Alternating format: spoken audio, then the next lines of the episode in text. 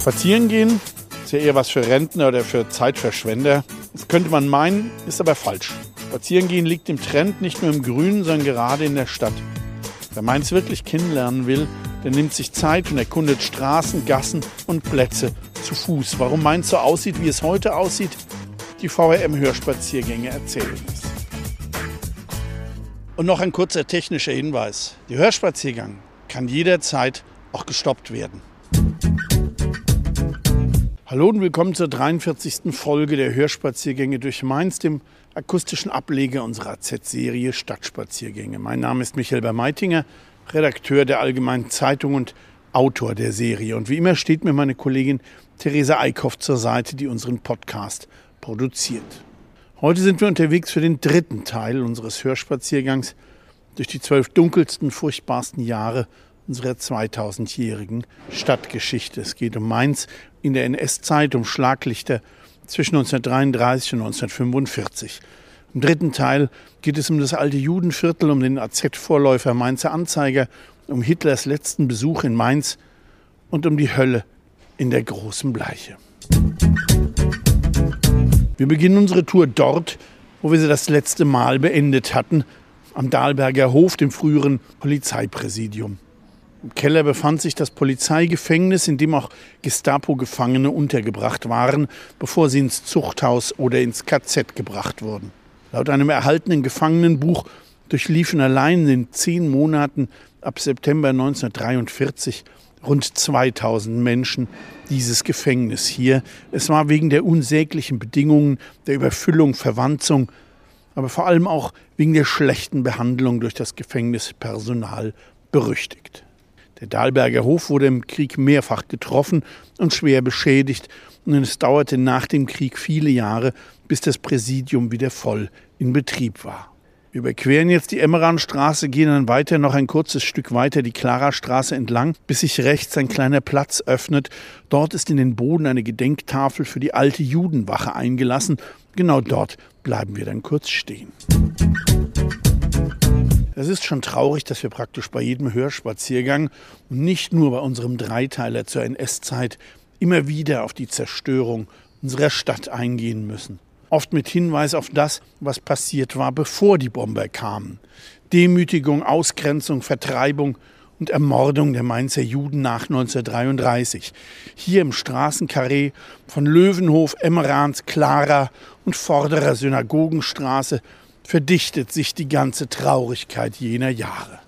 Es geht um Deportation und Mord, um Vernichtung durch die Bomben, um unendliches menschliches Leid. Unzählige Tote gab es hier. Kein Haus steht mehr und zwei Straßen sind sogar komplett verschwunden. Die Rechengasse und die hintere Synagogenstraße, deren frühere Einmündung in die Klarastraße wir jetzt gleich erreichen, wenn wir an der im Boden eingelassenen Gedenktafel stehen bleiben. Hier führte einst die Gasse quer durchs Straßenkarree. Die Gedenktafel erinnert daran, dass die Juden im Laufe ihrer tausendjährigen Mainzer Geschichte immer wieder angegriffen wurden. Gab es im Mittelalter Gewaltexzesse und Vertreibungen, verfügte der Kurfürst anno 1662, dass alle Juden in dieser einen Gasse hier leben mussten, die von Gittern verschlossen war, weil die Juden sonn- und feiertags nicht in die Stadt durften. Zur Kontrolle stand hier eine Wache, an die mit einer Bodentafel hier erinnert wird. Und dort bleiben wir jetzt stehen. Ende des 18. Jahrhunderts wird die Absperrung des Judenviertels aufgehoben, aber viele Juden bleiben der Gegend hier treu. 1853 eröffnet die liberale israelitische Gemeinschaft ihre Synagoge zwischen der vorderen Synagogenstraße links von uns und der hier liegenden hinteren Synagogenstraße. Nach dem Neubau in der Hindenburgstraße 1912 wurde diese Synagoge hier an die Stadt verkauft, die sie als Lager nutzte. Dennoch wurde sie in der Kristallnacht geschändet. Bomben zerstörten sie im Krieg. Lange lebten Christen und Juden hier im Viertel problemlos Tür an Tür, bis die Nazis kamen. Wer nicht floh fliehen konnte, wurde immer schlimmer drangsaliert, immer weiter bei Beruf und Freizeit, Schule eingeschränkt und ausgeschlossen. Nach Kriegsausbruch mussten die Juden in ganz Mainz ihre Wohnungen und Häuser verlassen und wurden in sogenannten Judenhäusern zusammengepfercht. Vier davon lagen in der heute sogenannten vorderen Synagogenstraße links von uns. Einst hieß sie nur Synagogenstraße, ab 1933 wurde der Name gelöscht, die Straße zur Verlängerung der Margaretengasse. So blieb es auch nach dem Krieg. Erst seit ein paar Jahren heißt sie wieder Synagogenstraße, genauer gesagt vordere Synagogenstraße. Wir gehen jetzt das kleine Stück dorthin, queren sie, bleiben aber dort gleich auf der Ecke stehen. Die Zustände in den überfüllten Judenhäusern wie in der Margaretengasse waren fürchterlich und 1942 wurden alle verbliebenen Juden in die Mordlager deportiert. Im Transport von 178 Mainzerinnen und Mainzern am 30. September 1942 ins Vernichtungslager Treblinka waren allein 13 Kinder aus der Margaretengasse, darunter Albert Margot und Rolf Althoff und die fünf Kinder der Familie Strass unter ihnen auch die kleine Lona.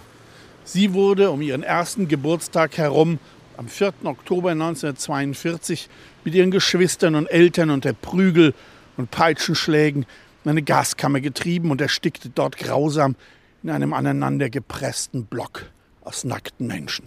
Ich beschreibe das so drastisch, weil es immer wieder Leute, zum Beispiel in der AfD, gibt, die dieses Morden herunterspielen und damit die Opfer, auch die ermordeten Kinder aus der Margaretengasse beleidigen und ein weiteres Mal umbringen wollen. Denken wir immer an die ermordeten Kinder hier aus dieser Gasse oder an den kleinen Sally Tobias aus der Emmeranstraße, das jüngste Mainzer Mordopfer der Nazis. Geboren am 9. April 1942 wurde er kein halbes Jahr alt, als er vergast wurde. Sein Schicksal steht für die unzähligen Verbrechen der Nazis, die am 30. Januar 1933, also vor knapp 90 Jahren, auch in Mainz begannen. Wir blicken jetzt nach rechts kurz in die Synagogenstraße, wo einst der Haupteingang der Synagoge war. Wie gesagt, sie wurde 1912 aufgegeben und im Krieg zerstört. Auf der rechten Straßenseite wurde ein Fundamentstreifen der nördlichen Umfassungsmauer freigelegt. Darüber sieht man eine Glasplatte, auf der das frühere Portal in Originalgröße abgebildet ist. Wir gehen jetzt weiter die Klarastraße entlang bis zur Hausnummer 29, ein Haus auf der linken Seite, bei dem im Erdgeschoss eine historisierende Glasfassade vorgehängt ist. Dort bleiben wir ebenfalls kurz stehen. Rechts von uns hinter der Häuserzeile dominierten jahrzehntelang Verlag und Druckerei der AZ das Straßengeviert. Bis 1945 hieß die Zeitung Mainzer Anzeiger und war bis 1933 ein liberales Blatt, das eigentlich gut zu Mainz passte. Dann aber drängte der Frankfurter NS Gau Verlag auf Übernahme, um Redaktion und Inhalte kontrollieren und manipulieren zu können. Die Mainzer Verlagsanstalt der Vorläufer der heutigen VRM, verkaufte gezwungenermaßen einen Teil, aber schon 1935 fanden die Nazis einen Grund zur kompletten Übernahme. Denn der Anzeiger hatte eine Hetzkarikatur aus dem antisemitischen Stürmer nicht abgedruckt, hatte sich geweigert. Ab 1933 waren die Inhalte also auf NS-Linie. Waren die Redakteure nun Nazis oder waren sie umgefallen und rannten der neuen Macht hinterher oder hatten sie Angst um ihren Job? Wahrscheinlich eine Mischung von allem. Die wichtigen Schlagzeilen wurden ohnehin Tag für Tag vom Reichspropagandaministerium in Berlin vorgegeben. Allerdings wurden die Hetzmeldungen aus der Region und aus Mainz auch direkt hier fabriziert. Noch in den letzten Tagen, bevor die Amis kamen, wurden Durchhalteparolen im Anzeiger abgedruckt. Nach vielen Bombentreffern blieb aber vom Verlag und Druckerei nur ein Trümmerhaufen. Wir sind jetzt an der Klarastraße 29 am früheren Bankhaus der jüdischen Familie Fulda. In der Klarastraße 29 mit der vorgehängten Glasfassade im Erdgeschoss war ab 1842 das Bankhaus Fulda ansässig. Die Bank ließ 1883 vom bekannten Mainzer Architekten Peter Gustav Rühl, dem Älteren, ein neues Gebäude errichten. Von ihm ist übrigens das bekannte Palazzo in der Weißliliengasse bekannt. 1924 zog die Bank in die Kaiserstraße 38. Das Gebäude hier wurde im Krieg zerstört. Die Glasfassade erinnert an das Rühlsche Bankgebäude.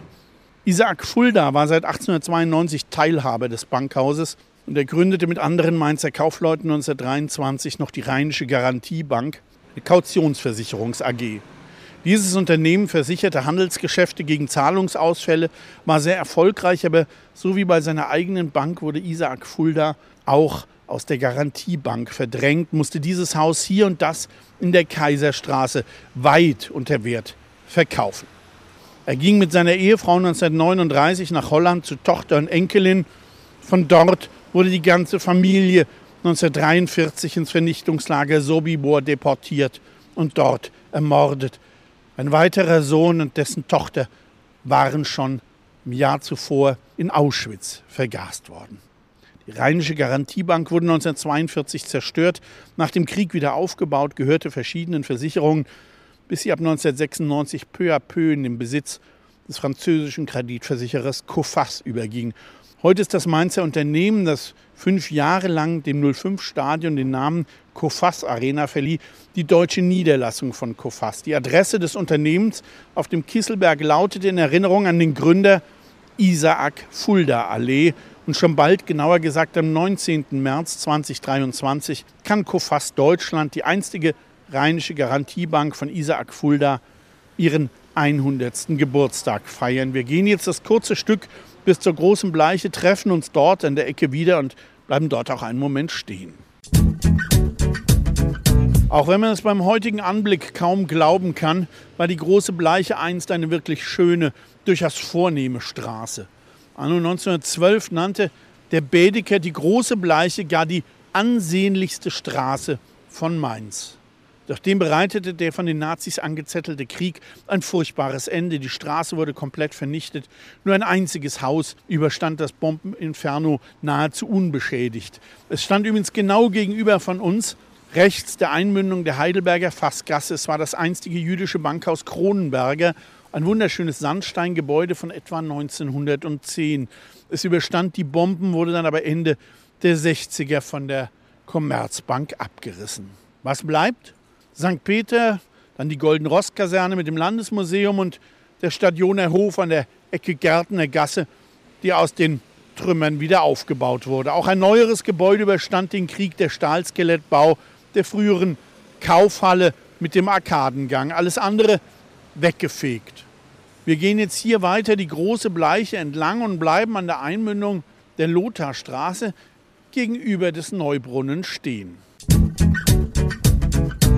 Von Adolf Hitler sind fünf Mainz-Besuche bekannt. Wahlkampfauftritte 1931 in der Stadthalle und 1932 im alten 05er Stadion, dort wo heute die Uni steht. Einmal hielt er dann noch kurz mit dem Zug am Bahnhof und zweimal fuhr er einfach nur mit dem Auto durch. Die letzte Durchfahrt fand am 11. Oktober 1938 statt. Hitler kam vom Westwall und fuhr im Wehrmacht-Mercedes über Münsterplatz, hier große Bleiche, dann zum KD-Anleger an der Rheinstraße und bestieg dort ein Schiff.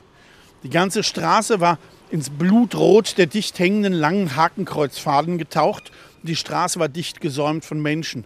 Am nächsten Tag jubelte der Anzeiger schwülstig über den spontanen Jubel der Mainzer.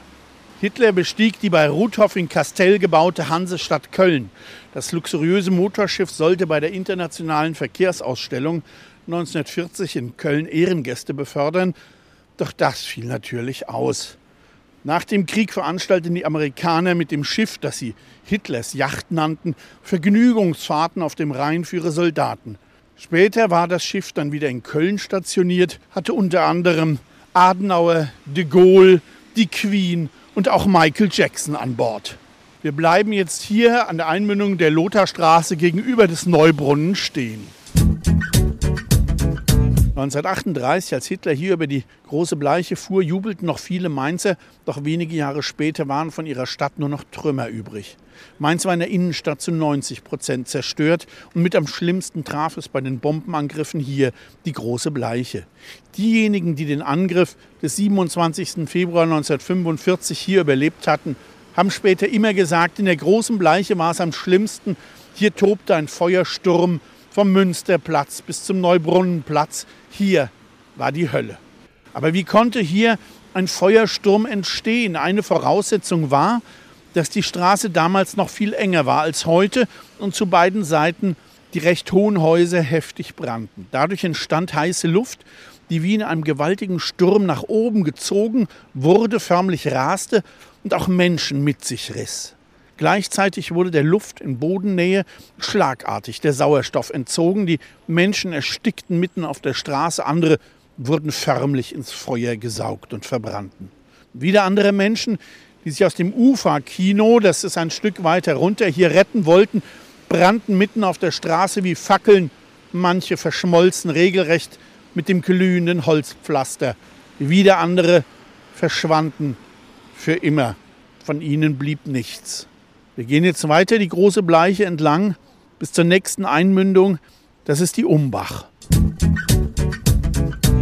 In dem Haus hier direkt neben dem Juwelier Weiland, da war einst das Hotel Neubrunnenhof, das im Krieg einen großen Luftschutzkeller hatte. Dort sollen 200 Menschen erstickt sein, als der Feuersturm, der draußen tobte, den Sauerstoff aus dem Keller saugte. Vielleicht erstickten sie aber auch an den eindringenden Rauchgasen.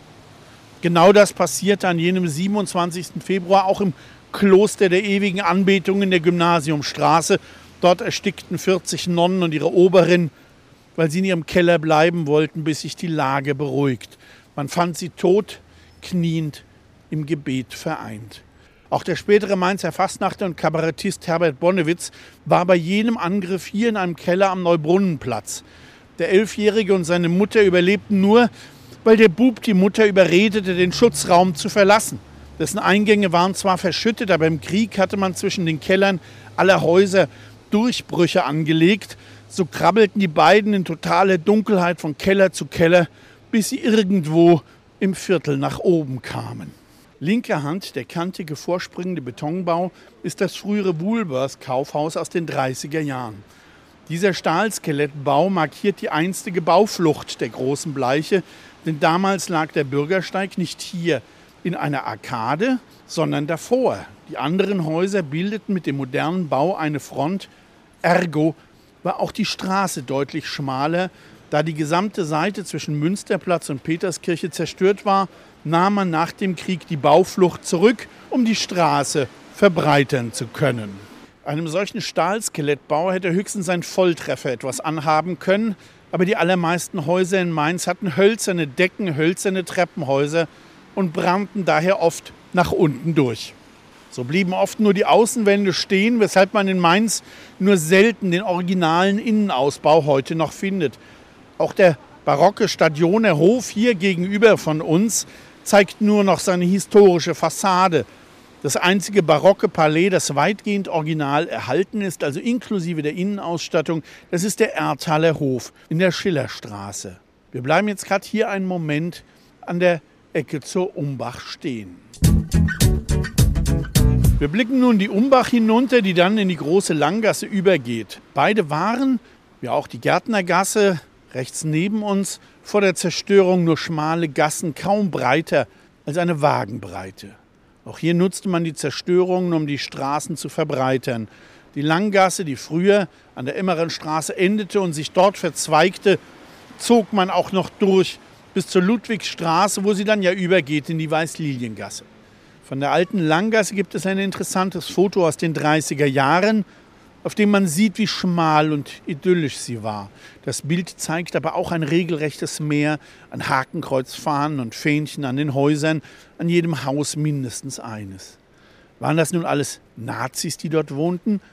Nein, zumindest sind die Fähnchen kein Zeichen dafür, denn die waren bei hohen Nazi-Feiertagen, wie etwa Hitlers Geburtstag, zwar nicht unbedingt vorgeschrieben, aber es wurde erwartet, dass man ein Fähnchen aus dem Fenster hängt. Wer keines zeigte, der machte sich verdächtig, der wurde vom Blockwart verpetzt und galt möglicherweise als politisch unzuverlässig. Das konnte im Beruf und auch in jeder anderen Hinsicht schwerwiegende Folgen haben. Also hängten die meisten pflichtschuldigst ihr Fähnchen raus, aber es gab natürlich auch sogenannte 150-prozentige, die riesige Fahnen hissten, ganz freiwillig. Wir überqueren jetzt die Umbach und gehen dann direkt weiter bis zum Münsterplatz, bis zur Straßenecke vom Kinderladen. Der Münsterplatz war immer schon eine Verkehrsdrehscheibe, sehr belebt, der nach 1933 natürlich ganz im Zeichen der neuen Machthaber stand.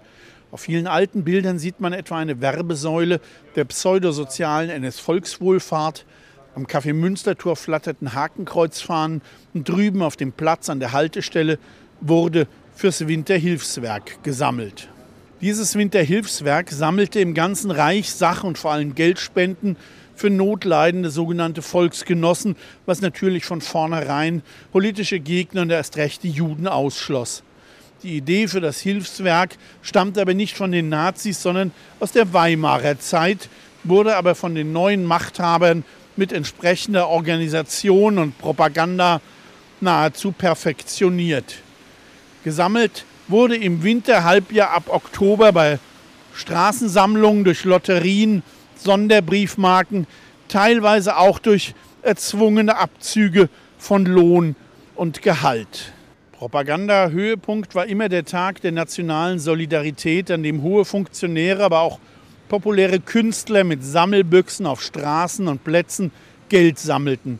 Und in Mainz waren natürlich auch die prominenten Fassnachter wie etwa Seppel Glückert dabei. Das wurde von ihnen erwartet, so wie von jedem Haushalt erwartet wurde, bei Sammelaktionen an der Tür zu spenden. Wer nichts gab, der wurde notiert, verpetzt und bekam Probleme. Wir queren jetzt hier Fahrbahn und Gleise und bleiben dann gegenüber vor dem großen Haus links mit dem großen Adler unter dem Dach kurz stehen.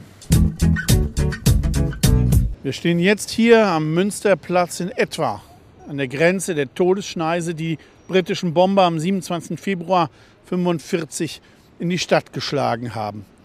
Der Überflug ging diagonal vom Gonsbachtal übers Stadtgebiet bis zur Mainspitze und dort zum Drehpunkt, wo die Bomber Richtung England wieder abschwenkten. Die Flugzeuge bildeten einen breiten Strom, der etwa ja, von St. Peter bis hier zum Münsterplatz reichte und weiter die Schillerstraße entlang. Natürlich fielen Bomben auch außerhalb dieses Stroms, etwa hier zwischen Münsterplatz und Münsterstraße, aber eben nicht flächendeckend. Die Überlebenschance war doch etwas größer. Ein Junge aus der großen Langgasse, der den Angriff im Garten der Altmünsterkirche erlebte, wollte nach dem Angriff heim, aber er kam nur hier bis zum Münsterplatz. Dahinter dann ein einziges Flammenmeer. Die Hitze senkte noch auf dem Platz die Haare an. Die Langgasse war ausgelöscht. Einen Tag später brachte ein Evakuierungszug den Jungen und seine Familie nach Nierstein. Sie kehrten nie mehr nach Mainz zurück, so wie viele andere ausgebombte Mainzer auch. Als die Brände am nächsten Tag nach dem Angriff keine Nahrung mehr fanden und sich langsam der dichte beißende Rauch über der Stadt verzog, da lag Mainz in tiefer Agonie. Überall Menschen, die auf der Suche waren und oft nichts mehr fanden, Glücklich, wer Angehörige in einem der unzerstörten Stadtteile hatte und dort Unterschlupf finden konnte. Wer in Mainz ausharrte und wenn es nur in einem Keller war, für den begann der Kampf ums Überleben. Wasser lief nur noch spärlich, Strom gab es kaum und Gas gar nicht mehr und selbst die geringen Mengen auf den Lebensmittelkarten waren oft nicht mehr zu bekommen, auch weil die Geschäfte nicht mehr existierten. Und dennoch tönten die Nazis weiter. Der Mainzer Anzeiger schrieb immer noch vom Endsieg, auch wenn die Amerikaner schon in der Eifel standen und zwei Tage nach dem Bombenangriff auf Mainz in Richtung Rhein antraten. Am 22. März, keine vier Wochen nach der Vernichtung der Stadt, marschierten die Amerikaner in Mainz ein. Wir gehen jetzt geradeaus die Bilhildisstraße entlang, ganz durch bis zur Einmündung der Münsterstraße und bleiben dort dann rechts auf der Ecke stehen. Das kantige, strenge Gebäude neben uns wird gern, aber fälschlicherweise als Nazi-Bau bezeichnet, vor allem weil der Reichsadler unterm Dach falsch interpretiert wird. Das Gebäude stammt aber, wie das Finanzamt in der Schillerstraße, aus der Weimarer Zeit. Und was den Reichsadler angeht, das deutsche Wappentier in dieser strengen, reduzierten Form wurde schon in den 1920ern an Gebäuden von Reichsbehörden angebracht, auch um sich von den Länderbehörden abzugrenzen. Dass diese Form des Reichsadlers heute aber vor allem mit der Nazizeit in Verbindung gebracht wird, hat damit zu tun, dass er in ähnlicher Gestalt im Dritten Reich fast inflationär gebraucht wurde. Während das Telehaus, das Finanzamt und dahinter auch das Proviantamt kaum etwas abbekamen, trafen verschiedene Angriffe die vor uns liegende Bilhildisstraße schwer. Auch am 27. Februar 1945. Die historische Gebäudezeile rechts von uns wurde teils schwer beschädigt. Dahinter aber, etwa an der Linie Münsterstraße, fielen dann keine Bomben mehr. Das kann man auch an den erhaltenen Altbauten an der Ecke zur Walpodenstraße sehen. Die Altmünsterkirche, die war schon 1944 in Trümmer gefallen. Links neben uns, wo sich seit den 70ern das hässliche Altmünster Center ausbreitet, wurde in den späten 20ern eine alte Kaserne abgerissen. Dann sollte hier das erste Mainzer Hallenbad entstehen.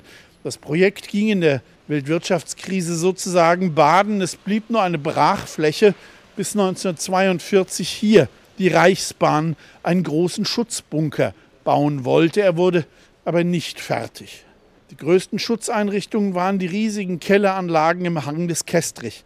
Der Aktienbierkeller war Thema unserer ersten Folge, während es hier geradeaus in der Walpodenstraße zum Kupferbergkeller ging. Wir bleiben jetzt auf der rechten Straßenseite an der Ecke zur Münsterstraße stehen. Schon in den 1930er Jahren gab es massenhaft Luftschutzübungen. Dazu zählte auch die Verdunklung. Dabei wurde die Stadt komplett ins Dunkel getaucht, alle Straßenlaternen ausgeschaltet, Autoscheinwerfer abgedunkelt und aus den Wohnungen durfte kein Lichtstrahl nach außen dringen. Entweder man machte das Licht aus oder man verklebte die Fenster mit speziellem Luftschutzpapier. Das wurde alles streng kontrolliert vom allgegenwärtigen Blockwart oder auch dem Luftschutzwart. Und wer nicht richtig verdunkelte, wurde gemeldet und musste nicht zu knapp Strafe zahlen. Auf den Speichern musste Lösch, Sand und Feuerpatsche und eine Wasserspritze bereitstehen, aber das war natürlich für die massiven Angriffe völlig unzureichend und die Luftschutzräume in den Kellern der Häuser, die mit Balken abgestützt wurden, waren oft genug Todesfallen die Abkürzung für Luftschutzraum war LSR. Der Volksmund machte daraus Leichenstapelraum. Es gibt heute noch zwei Häuser in Mainz, an denen dieses LSR, das damals in fluoreszierenden Farben aufgemalt wurde, damit man auch ohne Beleuchtung es in der Nacht sehen konnte. Zwei dieser Aufschriften sind in Mainz noch vorhanden. Hier geradeaus in der Biegung der Walpodenstraße lag in der Stützwand eine heute nicht mehr vorhandene kleine Tür zum Kupferbergkeller. Wenn es Alarm gab, rannten die Leute vor allem aus dem bleichen Viertel oder von der Langgasse hierher, Frauen mit Kindern an der Hand oder auf dem Arm und Notgepäck, immer in der Angst, es nicht zu schaffen, pure Panik, nackte Angst. Es muss grausam gewesen sein. Mir haben alte Mainzer von Szenen vor den Bunkereingängen berichtet, die ich einfach nicht erzählen kann. Sie sind zu grausam. Wir wenden uns jetzt nach rechts in die Münsterstraße und gehen bis zur Einmündung der hinteren Bleiche und bleiben dort stehen. Die Reichsbahn wollte den großen Bunker an der Bill-Hildis-Straße bauen, weil der Bahnhof und die Direktion an der Kaiserstraße nicht weit weg waren. Bei normalen Vorwarnzeiten vor Luftangriffen hätte die Zeit gereicht, den Bunker aufzusuchen. Allerdings gab es im letzten Kriegsjahr wegen der vielen Einflüge aufs Reichsgebiet andauernd Alarm. Das Luftwarnsystem mit seinen Sirenen kam an seine Grenzen. Und ausgerechnet am 27. Februar 1945 gab es praktisch erst in letzter Minute Vollalarm. Auf dem Bahngelände gab es am Goethetunnel einen Spitzbunker für die Arbeiter am Rangierbahnhof, dazu einige kleinere Einmannbunker fürs Gleisvorfeld. Zwei dieser kleinen runden Betonbunker sind heute noch am kleinen Luftschutzmuseum auf der Zitadelle zu sehen. Die Bahn hat aber noch einen größeren Bunker und zwar genau links neben uns unter der Rampe der Alisenstraße. Dieser Schutzraum hatte einen verbunkerten Eingang auf der anderen Seite, also vom Bahngelände aus. Und der ist heute noch vorhanden. Und auch hier auf der Seite an der Münsterstraße soll es noch einen Zugang geben. Vielleicht ist es der Eingang am alten Münsterweiher, also hinter diesem aus Sandstein gebauten Vorbau, der heute so ein bisschen efeu überwuchert ist, oder eine der anderen Zugänge hier. Wir biegen jetzt nach rechts in die hintere Bleiche ein und gehen zur Binger Straße und bleiben dort dann stehen.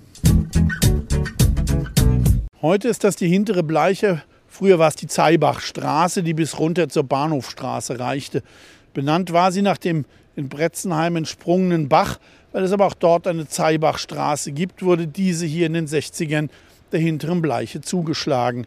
Wie wir an den sehr nüchternen, einfachen Nachkriegsbauten sehen können, haben hier die Bomben gewütet und nur Trümmer hinterlassen. Einige Ruinen standen teils noch bis in die späten 50er Jahre. Mainz brauchte noch bis in die 70er, bis die letzten Kriegslücken geschlossen waren. Wir sind nun an der Binger Straße und setzen unsere Tour auf der anderen Straßenseite in der hinteren Bleiche fort. Ich muss aber empfehlen, die Straße an einer Ampel zu überqueren. Wir treffen uns auf der anderen Straßenseite an der Ecke zur hinteren Bleiche wieder, gehen zur Bahnhofstraße und bleiben auch dort kurz auf der Ecke stehen. Gleich rechts von uns, wo heute die Sparkasse ist, stand vorm Krieg das Haus Zeibachstraße 10. Dort wohnte einst die jüdische Familie Simon, die in der Kristallnacht 1938 von Schlägern der Hitlerjugend heimgesucht wurde. Das Nazi-Pack verjagte die Simons und zerstörte die Wohnung. Sohn Ernst erinnerte sich später, wie er die Treppe hinunterrannte und er hören musste, wie oben in der Wohnung Glas splitterte und die Einrichtung zerhackt wurde. Er versteckte sich stundenlang auf dem Linsenberg, bis er sich wieder heimtraute. 1939 floh er in die USA, kam 1945 als US-Soldat wieder nach Mainz. Er blieb in den USA, lebte in Los Angeles, trug aber seine Heimat trotz allem, was ihm und seiner Familie angetan wurde, immer im Herzen. Er hatte engen Kontakt zu Heinz Leiwig, der viele wichtige Bücher über die NS-Zeit in Mainz geschrieben hat. Wir überqueren jetzt die Bahnhofstraße, bleiben auf der anderen Seite auf der Ecke neben der Post stehen. Wir blicken auf die andere Seite der Bahnhofstraße, genauer gesagt auf die rechte Straßenecke, wo das Nebengebäude der Sparkasse steht. Dort war einst das Möbelhaus der jüdischen Familie Epstein, das sogar in Meyers Universallexikon als Sehenswürdigkeit erwähnt wurde. Es war das größte Möbelhaus im Großherzog Hessen Darmstadt. Zu Beginn der Nazizeit flohen die drei in der SPD und im Reichsbanner aktiven Söhne der Familie ins Ausland. Kurt ging in die Niederlande, Alfred und Erwin nach Frankreich, kämpften dann ab 1936 in Spanien gegen die Franco-Faschisten. Erwin fiel in diesem Kampf und Alfred ging dann zur französischen Fremdenlegion nach Algerien, während ihr Bruder, der in Holland war, nach Auschwitz deportiert und wie der Vater ermordet wurde. Die Mutter überlebte. Alfred kehrte Anfang der 60er Jahre nach Mainz zurück und war bis Anfang der 80er Vorsitzender der jüdischen Gemeinde. Wie schrecklich und wie grausam, was die Nazis mit einer ganz normalen Mainzer Familie gemacht haben, nur weil diese Juden waren. Und heute gibt es wieder Politiker am rechten Rand, die das alles herunterspielen wollen. Wir gehen jetzt weiter die hintere Bleiche entlang, überqueren, natürlich vorsichtig, die Gärtner Gasse und bleiben dann an der Ecke Zangasse stehen. Hier im Bleichenviertel haben wenigstens ein paar ältere Häuser aus der Kaiserzeit und gar zwei aus dem Barock das Bombeninferno überlebt. Die meisten in der Zangasse, die wir gleich erreichen. Ansonsten wurden hintere und mittlere Bleiche und die Querstraßen schwer getroffen wie an den vielen Bauten der 50er und 60er Jahre zu erkennen ist. Das Viertel war überwiegend eine Gegend der einfachen Leute. Arbeiter lebten hier, kleine Beamte und Angestellte. Und die Hausbesitzer waren oft Handwerker, die im Hinterhof ihre Werkstätten hatten. In solchen Vierteln hatten die Nazis zunächst keinen leichten Stand, denn unter den einfachen Leuten wurde traditionell SPD und KPD gewählt. Allerdings gehörte es in allen Städten zur Taktik der NSDAP, gerade in solche Viertel zu gehen. Nachdem man 1928 das erste Geschäftslokal in der Gartenfeldstraße in der Neustadt hatte, nutzte man bald einen Versammlungsraum im Vereinshaus des evangelischen Vereins in der Stiftstraße, Ecke Schießgartenstraße, also gar nicht weit weg von hier. Die Provokation der Nazis, sich ausgerechnet im roten Bleichenviertel breit zu machen, ließen sich Kommunisten und Eiserne Front nicht bieten, weshalb es regelmäßig zu Schlägereien kam. Die Eiserne Front war ein sozialdemokratisch geprägter Kampfbund aus Reichsbanner, Gewerkschaften, Angestelltenbund, SPD sowie Arbeiter-, Turn- und Sportvereinen. Zu gemeinsamen Aktionen mit den Kommunisten kam es aber kaum, weil die von der Sowjetunion gesteuerte KPD die SPD genauso bekämpfte wie die Nazis. In dieses Viertel passte es, dass in der Zangasse 13 die Sozialdemokratische Volkszeitung mit Redaktion und Druckerei ihren Sitz hatte Dazu das SPD-Parteibüro und diverse Gewerkschaften. An der Kreuzung jetzt mit der Zangasse gehen wir nach links und dort auf dem linken Bürgersteig weiter bis auf Höhe der Nummer 13 und dort bleiben wir dann stehen. Das Haus von SPD und Gewerkschaften war den Nazis natürlich ein Dorn im Auge. Als am 7. März 1933 die Nationalsozialisten die Polizei im Volksstaat Hessen und damit auch in Mainz übernahmen, folgten umgehend die ersten Terroraktionen. Jüdische Geschäfte wurden blockiert und am gleichen Tag gab es Durchsuchungen hier bei der Volkszeitung, der SPD und den Gewerkschaften. Am 2. Mai 1933, als überall im Reich die Nazis die Gewerkschaftshäuser stürmten, da war auch die Zangasse 13 dran, die wir jetzt erreichen. Alles wurde beschlagnahmt, die Volkszeitung verboten. Die tapferen Männer vom Reichsbanner Schwarz-Rot-Gold, die sich gegen die Aktion stemmten, wurden verhaftet. Alle Gewerkschaftseinrichtungen in Mainz wurden an jenem Tag zerschlagen. Krieg brannte das Haus ab, es besteht nur noch das Sockelgeschoss, wie man erkennen kann.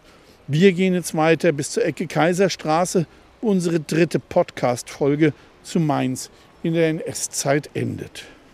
Dass wir diese Folge nun ausgerechnet an der Kaiserstraße enden lassen, hat zwei Gründe.